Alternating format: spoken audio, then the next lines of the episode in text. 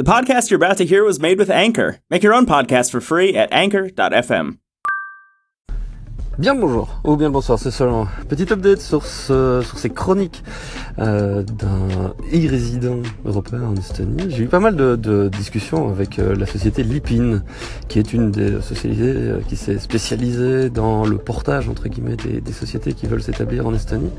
Manifestement, c'est vraiment vraiment fait pour les digital nomades, ce qui est vraiment une très bonne chose. Euh, le, le, point, c'est qu'il ne faut pas avoir de bureau fixe, par exemple, dans un pays. Ce qui est un peu mon cas pour l'instant, puisque je loue euh, des bureaux au Creative Spark, que euh, j'ai aussi une, une, voiture, le, le Lab, qui est, euh, qui est une voiture qui est mise en société. Et ça, c'est deux points qui sont manifestement bloquants aujourd'hui pour pouvoir établir une société en Estonie.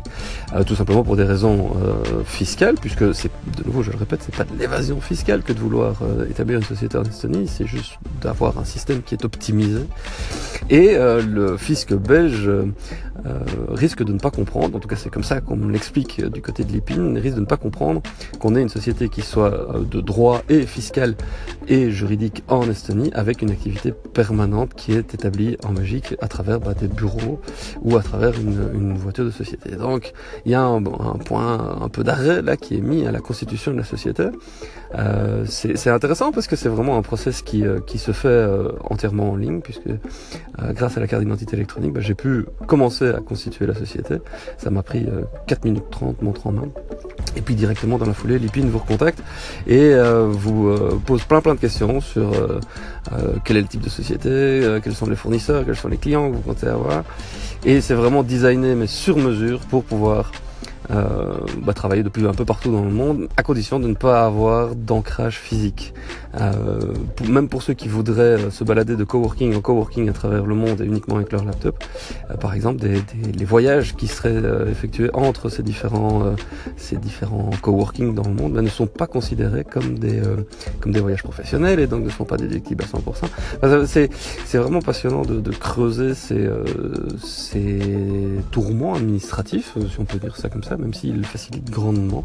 Mais donc voilà, en termes d'update, euh, le week-end a été euh, a été riche par rapport à ça. Et euh, à l'heure d'aujourd'hui, bah, je, je vois pas trop l'intérêt de continuer à, construire une société là-bas. En tout cas pour l'instant, peut-être qu'il y a d'autres idées qui pourraient venir le jour où euh, effectivement vous êtes dans cette situation-là d'être complètement hors sol, puisque c'est un peu ça l'intérêt. Euh, je pense notamment à, à, tous les journalistes, à tous les freelances, à tous les euh, tous ceux qui sont euh, full full full digital, mais sans avoir de bureau fixe. Et comme c'est mon cas pour l'instant, bah, je suis obligé de, de mettre ça en pause. Voilà, pour tous ceux que ça intéresse, Régis, il y en a toute une série, euh, Jean, Jean-Michel aussi, euh, Bio, Jean-Christophe Capelli. Euh, voilà, par rapport au droit belge, ça risque de poser euh, un certain nombre de, questions fiscales euh, qui pour l'instant m'empêchent d'aller un peu plus loin. Voilà. Ciao, bonne journée à tous.